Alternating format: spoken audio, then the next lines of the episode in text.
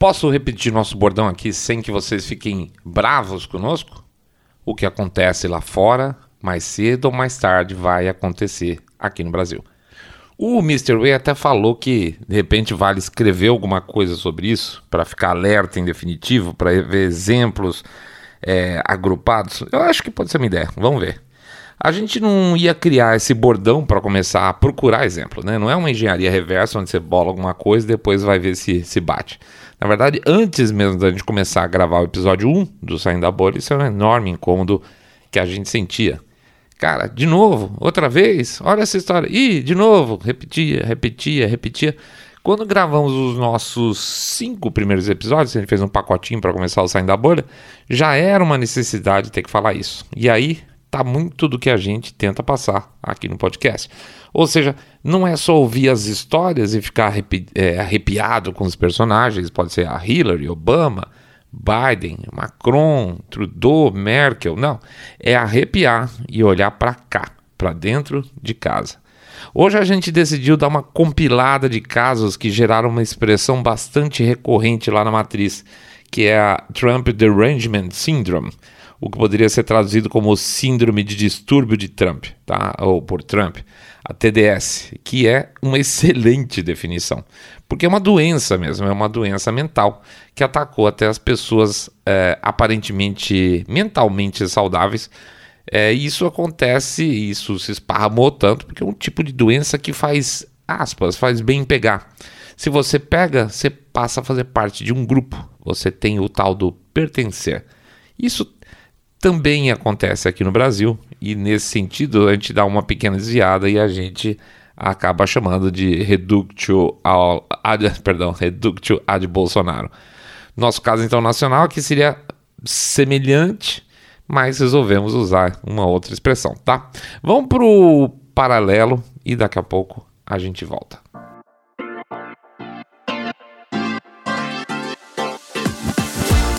Saindo da bolha. Menos notícia, mais informação para você.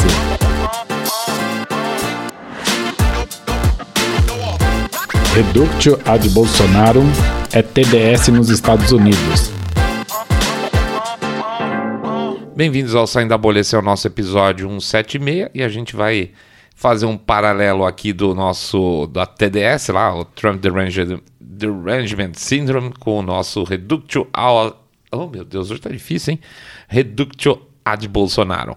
É, antes de mais nada, a gente vai pedir para vocês entrar no nosso site lá, o www.saindabolha.com.br, seguir a gente lá no com o botão follow, ou também seguir a gente no Spotify ou as demais plataformas de podcast, ou ainda lá no YouTube. No YouTube, além da gente ter os episódios, a gente tem uns outros filmetes, outros que a gente faz de vez em quando. Estamos fazendo alguns testes com, com o Nacional. Não sei, não sei se vai colar o Nacional, não. Acho que a expectativa do nosso público é mais de assunto internacional, então a gente vê claramente que é, é diferente o volume de impressões e de é, interação com os programinhas que são curtinhos, né? Que a gente faz nacional, talvez até o formato nosso não seja certo, não sei. Vamos ver. Mas assim, não, por enquanto não está apontando para ser um grande sucesso, tá? O, o, os, os números são sempre melhores nossos nos podcasts longos ou nos outros filmetes que a gente faz também de 3 minutos, 4 minutos. Bom, de qualquer forma, se vocês forem lá no YouTube para ouvir, ou estiverem ouvindo no YouTube, a gente pede para dar o likezinho, fazer um comentário e, por favor, clicar lá no sininho para receber notificação, que às vezes até eles avisam. Pede também para vocês darem um share né, nesse episódio Entra lá no site lá do Trailer, para quem não conhece, o nosso e-book ainda tem bastante explicação sobre o que, que é, que a gente fala sobre imprensa, basicamente. E finalmente, para não ficar de fora nunca, esse não pode ficar de fora nunca, a gente pede para vocês considerarem o tal do Pix, que é o Pix que mexe tudo aí, que faz com que a gente possa ficar pimpão correndo aí, bolando projeto. Ah, será que escreve um livro novo? Será que a gente faz um vídeo diferente? Será que a gente vai fazer uma biblioteca diferente de vídeo, um canal novo só de conhecimento? E tá com um monte de ideia na cabeça. A gente é, tá sempre assim, não tem jeito. Então, mas isso tudo não existe se vocês não ajudarem a gente. E vocês estão ajudando, isso é muito importante. A gente agradece sempre e demais, tá? Então, lembrando lá, pode ser 1, 2, 5, 10, 10 milhões de reais. Pingado não é seco. O código do Pix fica lá na postagem, no, nas redes sociais ou no QR Code que fica lá no YouTube, beleza?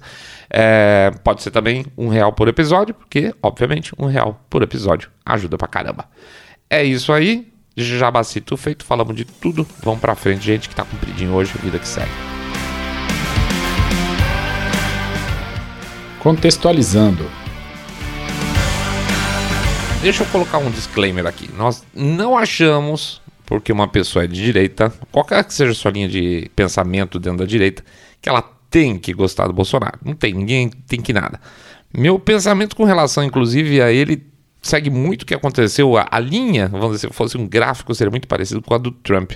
Quando o Trump saiu candidato, eu fiquei meio, é, não sei, eu não gostava do histórico dele, tá? Até porque ele era, teria sido, teria sido não, foi democrata durante um certo período. É, a vida pregressa política dele não me agradava muito. E na época, para mim, o cara ideal para ser presidente teria sido o Ted Cruz. Errei.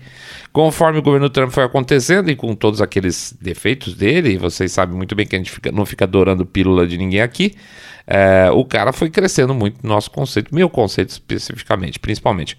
Por mais que o Bolsonaro pareça zero com Trump, essa história de falar, ah, o Trump, ou o Bolsonaro é o Trump brasileiro, nunca. A maturidade no cargo do, deu aos dois, literalmente aos dois, um crescimento enorme em termos, literalmente, eu acho, de compreensão dos respectivos países e do processo político, que é muito bom. Eu corro risco de dizer, apesar de não gostar de comparar os dois, que o Trump foi muito pior, por exemplo, na indicação dos seus assessores. O que entrou de piruá lá na, na, na Casa Branca não foi brincadeira, gente. Quer, dizer, eu não sei se vocês usam a expressão piruá, né? Em algumas, talvez em outras partes do país não seja. Mas para mim, piruá é aquele milho de pipoca aqui no história que fica misturado lá no meio, quando você morde quase quebra o dente. Então tinha um monte de piruazinho lá na, na administração Trump, tá? O primeiro, por exemplo, o primeiro secretário da defesa de Trump foi o Jim Mattis, que era conhecido como Mad Dog. Foi um dos primeiros a ser, inclusive, anunciado quando Trump foi eleito. É, Mad Dog de cachorro louco mesmo, tá? Para quem se prepara para ter uma administração de desocupação, de redução de participação de conflitos bélicos, a gente ficou meio com cara de what the fuck na época. E se você analisar a imprensa, eles aproveitaram muito isso. Tá? Eles aproveitaram muito isso. Foi a época que eles ficavam dizendo que o Trump ia colocar o mundo no conflito nuclear, ai, nós vamos acabar tudo. Lembra disso? Pois é. Não aconteceu, inclusive foi lá, assinou acordo com todo mundo, abriu acordo para começar a retirar do Afeganistão, deu a mão lá pro cara do, da Coreia do Norte, fez os, os acordos de Abrão, fez uma porrada de coisa boa. E hoje quem faz guerra com a Rússia é o Biden, né? Que é uma potência nuclear e ninguém acha isso extremamente perigoso. O Trump também indicou o Joe Bolton, aquele que parece, parece personagem de desenho. O cara é um carniceiro, tá? Teve só, aí que é o um ponto interessante. Teve uma entrevista agora recente para a TV que ele sem, que, sem querer ele queimou a língua e falou literalmente que os Estados Unidos preparam golpes de estados pelo mundo afora. Todo mundo sabe, mas ninguém nunca tinha mordido a língua nesse nível até hoje. E é a mesma coisa, tá? É, o John Bolton foi uma indicação absurda para uma administração que se dizia pacifista em princípio. Quando o Bolton tomou um pé no meio do rabo, saiu tirando, escreveu um livro, falou mal do Trump, fez aquela coisa toda. Estão vendo paralelos aí começando a aparecer, né?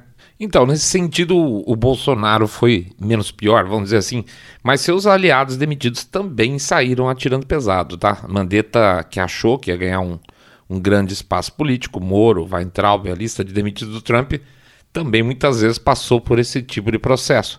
A questão é que aqui, como lá, a percepção que nós temos, por favor, é o que nós temos, comentem aí no YouTube, Facebook, Twitter, é que sair de um desses, desses dois governos foi muito diferente do que sair de qualquer governo anterior.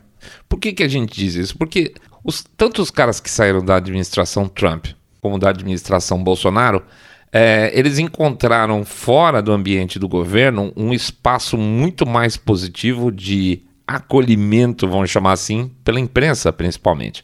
Ora, agora que você saiu, agora você tem espaço para falar o que você quiser e nós vamos dar para você o espaço que vocês precisam, gostam, querem porque é bom para a gente criticar. A imprensa, basicamente, ela estava fechada contra o, o Trump, sem contar com o Bolsonaro também. Então, cada um desses caras que iam saindo, a imprensa acolhia, aí assim o cara deixava de ser um monstro, porque estava na administração Trump, e passava a ser um herói, porque saiu de lá, tá? Então, assim, esse processo de, esses processos de saídas geralmente foram um pouco mais críticos dentro dessas administrações, das duas especificamente. Muito bem. Mas repara um problema. Nunca na não dá até falar assim, né? Nunca na história desses dois países, né, meu companheiro?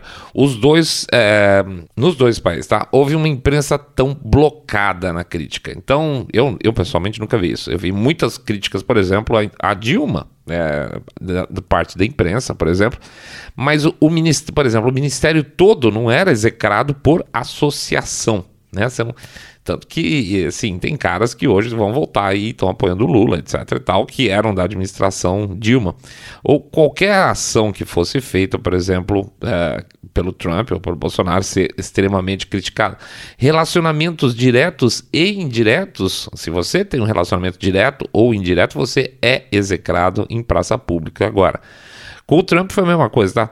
Para você ter uma ideia, no final do mandato dele, o Lincoln Project, que a gente acho que a gente até fez um, um curta sobre isso alguma vez, é, que é um grupo, basicamente, para quem não conhece, é um grupo Never Trump, ou seja, detesto o Trump, apoiado, óbvio, pela família Bush, né?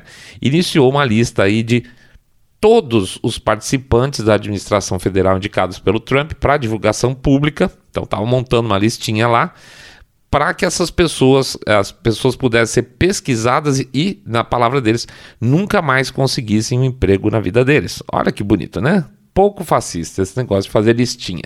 Aliás, só para lembrar, um dos líderes da organização era base, eram basicamente é, um, um, não, dois, né?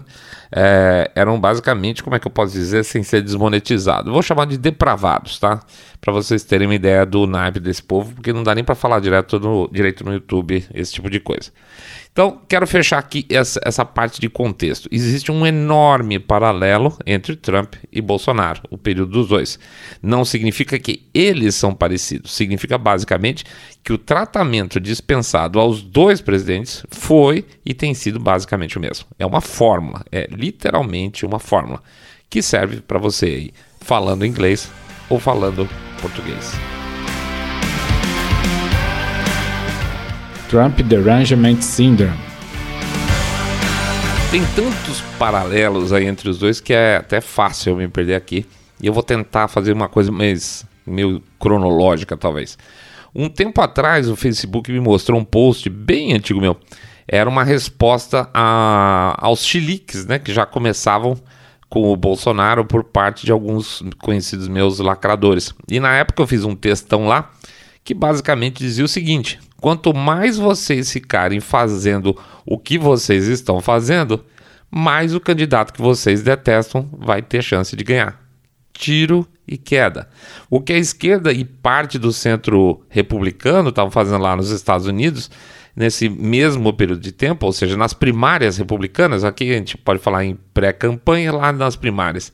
Eles estavam fazendo o quê? Eles estavam vendendo peixe democrata. Eles diziam que o Trump era o mal que existia sobre a terra, dentro aí da lógica do, do, do politicamente correto, né? A questão sempre muito pegou a questão do politicamente correto e o, o Trump soube explorar isso lindamente. Logo, quem apoiava esse tipo de coisa, quem apoiava esse tipo, aspas, tipo de pessoa, seja aqui ou lá, no caso do Trump, devia ser visto como se tivesse algum tipo de doença contagiosa que é, vamos dizer assim, afaste-se desse cara que gosta do Trump, senão você vai ser visto como aí um, um cara, um, o famoso leproso, né? Só que tem um probleminha nessa estratégia aí. Quando você diz que um candidato é podre e ele divide vários valores pessoais com você, você também está sendo chamado de podre por associação. E com isso, ao invés de gerar rejeição, no final o que você faz é gerar vínculo. E esse é uma das questões que levaram os dois à vitória. Mas olha que interessante também, ao mesmo tempo que a Hillary dizia que metade dos eleitores do Trump era o que ela chamava de uh, basket of deplorables, ou seja, uma cesta de deploráveis, reforçando o que eu falei agora há pouco, né, dessa questão de você criticar o eleitor, durante toda a primária republicana, a Hillary não só apoiou secretamente, como seus apoiadores, os apoiadores de grana, né, deram dinheiro para a campanha do Trump durante as primárias. Não sei se isso é conhecimento do público brasileiro. Sim, senhor. A Hillary Clinton ajudou na campanha das primárias do Trump por fora. É, para que ele fosse o candidato republicano a disputar com ela nas eleições, porque ela tinha certeza que assim ela teria a vitória garantida. Né? É impressionante como essa turma se acha inteligente, né? Tem um vídeo circulando aí no YouTube recentemente que mostra uma série de aspas analistas políticos brasileiros comentando antecipadas chances, é, oh, Deus, antecipadamente as chances aí do Bolsonaro de ganhar as eleições no período pré-campanha mais ou menos como era seria lá. E as chances dele, segundo essa turma, era, era uma piada, né? O Reinaldo Azevedo fala, ah, não, tem chance nenhuma. pois é, era a mesma lógica, tá? É exatamente a mesma lógica. A imprensa também fazia muito pouco do Trump, tanto é que a Hillary bancou, né? Bancou o cara, tinha certeza que ia ser uma barbada. E aí, nos dias da, no dia das eleições, das apurações, quando viram que ele ganhou, foi surpresa para eles, mas não havia surpresa de fato. A Hillary é horrível, tá? E os democratas não gostam da Hillary, boa parte deles não gosta. Então, nem só de maquinações e planos infalíveis do Cebolinha se faz política. Voto, quando a eleição é limpa, conta muito ainda, certo? Portanto, o ódio a Trump nessa pré-campanha e ao Bolsonaro são paralelos aí irrefutáveis é, do Resist, que era o movimento americano ao ele não do Bolsonaro, tudo conspirou contra. Mas os resultados não foram exatamente favoráveis à esquerda e nem aos Never Trumpers, tá? Pois bem, o Trump assume já no meio do pseudo-escândalo da Rússia, lá nos Estados Unidos, e o Bolsonaro tem a história do discurso da rachadinha. No caso do Trump, Dois anos e meio de mentiras e invenções foram criadas a partir de um relatório fraudulento de intimações obtidas a partir de documentos falsificados, iniciado por uma estrutura aí de narrativa criada e materializada a partir de profissionais pagos pela campanha de Clinton, da Hillary, no caso, né? Veja, de novo, de novo, de novo, não é o seu saindo da bolha que está falando isso. Já, já tem pessoas indiciadas em função dessa história, que deixaram marca lá do dedão e tudo na delegacia, tem outros fazendo acordos para entregar seus superiores, tá? É fato consumado. O processo é lento, caminha para algumas prisões, apesar de que certamente os caciques democratas vão passar em branco por esse crime. Isso eu não tenho nenhum otimismo, infelizmente, a esse respeito. E aí chega a Covid. Trump no final do mandato, Bolsonaro meio que no começo. Ambos são atacados por suas ações, tudo em paralelo, lá como cá. No início, a esquerda e a imprensa fazendo o corpo mole, lembre-se disso. E tudo quanto se ouviu da imprensa americana foi xenofobia de Trump, isso é xenofobia de Trump. O Covid não é assim também tão sério. É, quando ele, por exemplo, queria bloquear os, os voos vindo da China, né? Então, é porque, porque ele era xenófobo. A OMS dizendo que era um erro parar. Não, não para a economia. Que coisa louca. Mas, juro por Deus, né? Era o que aconteceu. Não estou falando nada que não tenha acontecido.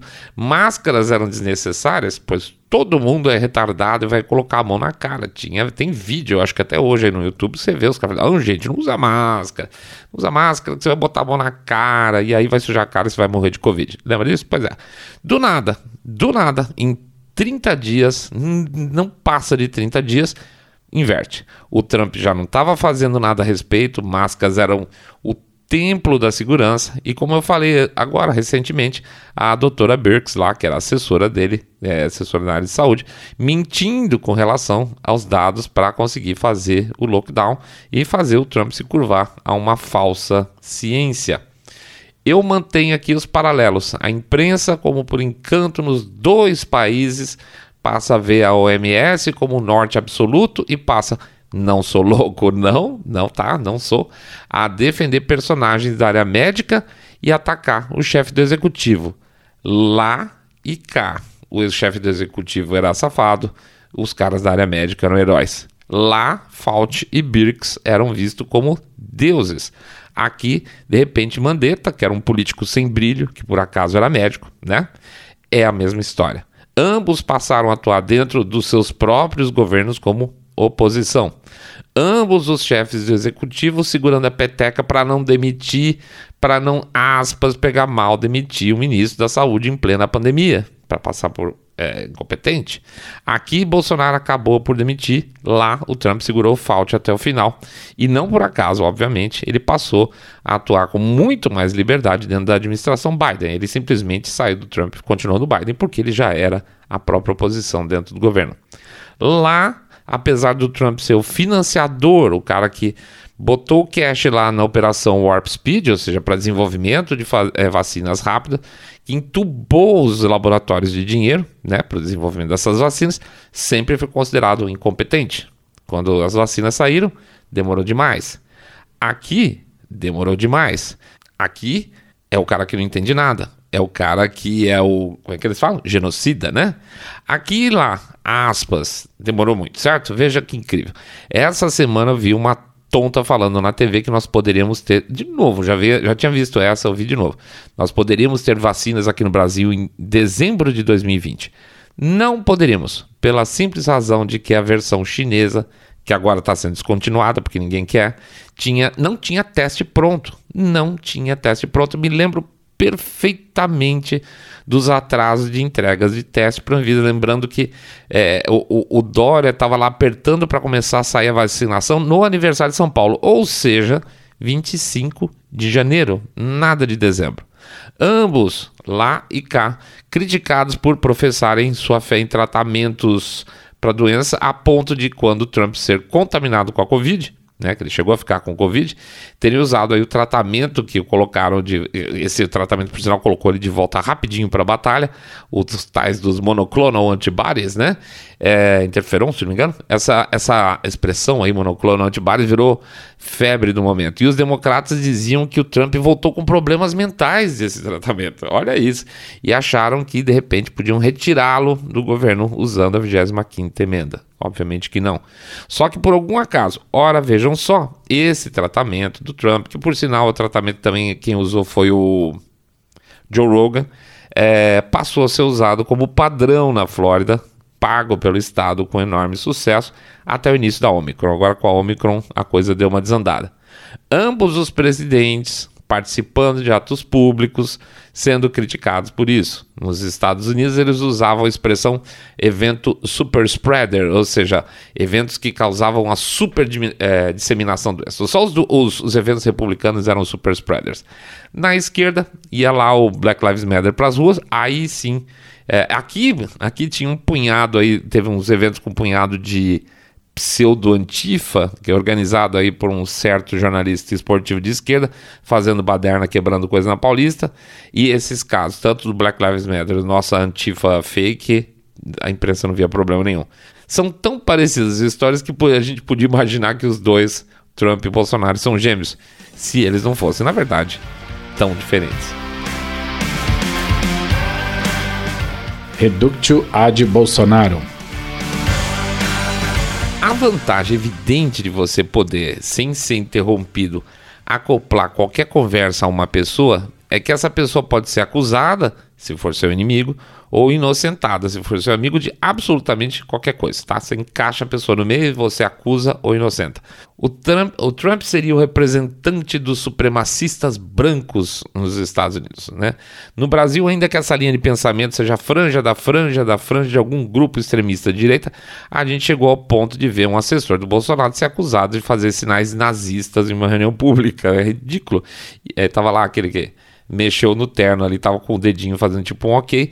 E olha que a gente nem tem aqui, não tem aqui essa lógica de supremacista branco no país totalmente mestiço. E usar essa lógica de fazer o sinal ok, de ok é sinalização de racismo, é uma coisa mais tão, mais tão, mais tão distante da nossa realidade que só faz a gente pensar em uma coisa. Seja lá quem organiza ou financia parte dessa bobagem toda, não é brasileiro. Sinto muito, não pode ser. Porque para ser brasileiro teria que ter uma imaginação além do aceitável. Tá falar que o, um, um, representante do governo Bolsonaro fez ok, isso tem a ver com, com o nazismo, tem que ter dedo de fora. Sinto muito. Tudo passa então a partir desse momento, né, a ser culpa do Trump. E tudo também passa a ser Culpa do Bolsonaro. Tem incêndio na Califórnia? Culpa do Trump. Deu vazamento, lembra disso? Vazamento de óleo lá na, nas praias do Nordeste? Culpa do Bolsonaro. Morte do jornalista saudita, saudita na Turquia? Culpa do Trump. Morte do jornalista inglês na Amazônia? Culpa do Bolsonaro. Tudo o que se mostra como história sem comprovação passa a ser conta do exemplo do Trump, tá? O exemplo do Trump. Essa coisa do exemplo do líder é uma coisa muito impressionante. Tudo que se mostra como história sem comprovação passa a ser por conta do exemplo do Bolsonaro. Então, se o homem passa com um carro em cima de pessoas lá em Charlottesville, como aconteceu, culpa do Trump. A menininha lá falsificou a suástica, cortou a própria barriga fazendo suástica lá, culpa do Bolsonaro. A mulher mata o marido dando cloro pra, de limpar aquário para o marido, lá nos Estados Unidos, culpa do Trump. O homem se automedica e morre no Grande do Sul, culpa do Bolsonaro. Essa é a lógica. Eis que então. Eis que então estamos falando agora de eleições. Quem quiser achar que somos malucos por ver evidências absolutas de fraude todos os tipos nas eleições lá, lá na matriz, passar bem boa viagem. O Trump venceu, mas não levou, menos de 100 mil votos em meia dúzia de estados, inverter, meia dúzia, não, três estados inverteriam o placar no colégio eleitoral americano. Ele sabe disso, mas lá o sistema venceu. Boa parte dos republicanos aí preferiu não sujar as mãozinhas fofas e colocar a boca no trombone, e isso foi fatal, tá? A direita limpinha americana preferiu pagar para ver e deixou o Biden assumir. O preço está sendo pago agora, claro que não são por essas pessoas que resolveram ficar com a mão limpinha, tá? É, boa parte da direita limpinha geralmente está muito bem de vida e não quer sujar a mãozinha, porque não está nem aí pro povão, né? É, pessoas como, por exemplo, lá a Liz Cheney são literalmente riquíssimas, tá? Que se, quem se ferrou hoje e está se ferrando e vai se ferrar pelos próximos anos agora é o americano médio. São esses que foram traídos porque uma parte do dito, dito, mas não real conservadorismo americano pudesse ficar com as mãos limpas ou se beneficiassem das benesses da nova administração, porque também tem disso, né? Então, o último paralelo desta vez não com Trump e com Bolsonaro, mas com os Estados Unidos e Brasil. Eleições. Os Estados Unidos, agora no final do ano, os Estados Unidos têm que ter alguma salvação, limpar a área por lá, tirar a maioria democrata das duas casas e deixar a administração Biden amarrada. Com as duas casas nas mãos dos republicanos, vai ser possível, por exemplo, saber o que aconteceu de verdade em 6 de janeiro. Vai ser possível realmente saber a quantas andam as agências de inteligência que eles estão aprontando, essas amarrações que o FBI tem aprontado, seja, por exemplo, para esconder também crimes da família Biden ou de caciques democratas. Eles precisam das duas casas para fazer essa depuração. Lá é preciso mudar para começar a se ajustar. Aqui, gente, a gente ainda tem a chance de não precisar passar por essa fase. Líquido e certo, já falei aqui, a gente tenta se informar para tentar ajudar a informar vocês, mas nós não temos sangue de barata. Aqui ainda temos a chance de não deixar essa transição acontecer, não precisar passar por quatro anos podres para começar a se recuperar. Então eu acho que é uma obrigação nossa não deixar dar tudo errado para depois tentar consertar mais tarde. Eu não sei quanto a vocês, mas eu não teria paciência para um novo retrocesso e o risco de 4, 8 anos de balbúrdia autoritária pseudo-socialista no nosso país. Não deu, né? Acho que chega. É isso aí, pessoal. A gente agradece a presença de todo mundo. Pede para passar lá no nosso site www.saindabolha.com.br, clicar no botão follow ou seguir a gente no, pelo Spotify, Podcast Addict, Google Podcast, Apple Podcast. Pede também para acompanhar a gente lá no YouTube. Sinal, como é que é? Fala, esqueci, meu Deus. O sininho lá para acompanhar a gente, um likezinho e um comentário que ajuda as nossas estatísticas. Pede também para fazer o share do episódio, porque o pessoal esconde a gente.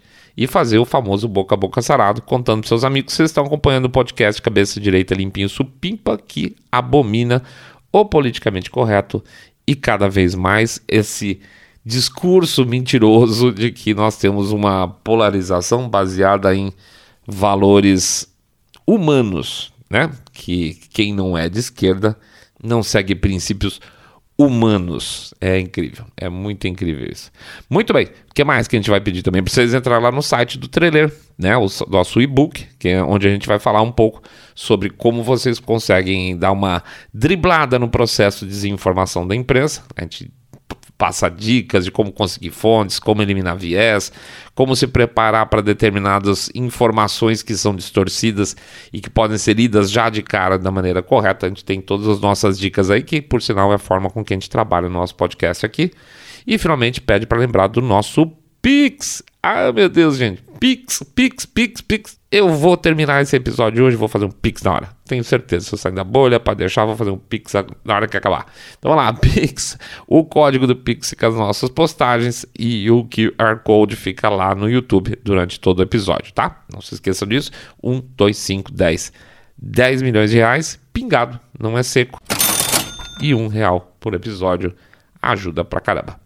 Muito bem. Semana sem graça nossa, dois episódios só, infelizmente, desculpa. Nosso episódio de segunda ou terça-feira ficou uma lástima, uma coisa horrorosa, a gente preferiu não botar no ar. Sinto muito. É, qualidade versus quantidade. Mas vamos lá, vamos em frente. Vamos tocar. Agradecer por tudo que a gente tem recebido de vocês pelo pessoal lá de cima e torcer para que essa semana seja uma semana cheia de novidades boas, muita saúde, paz para vocês e que vocês fiquem todos muito, muito mais super, super bem.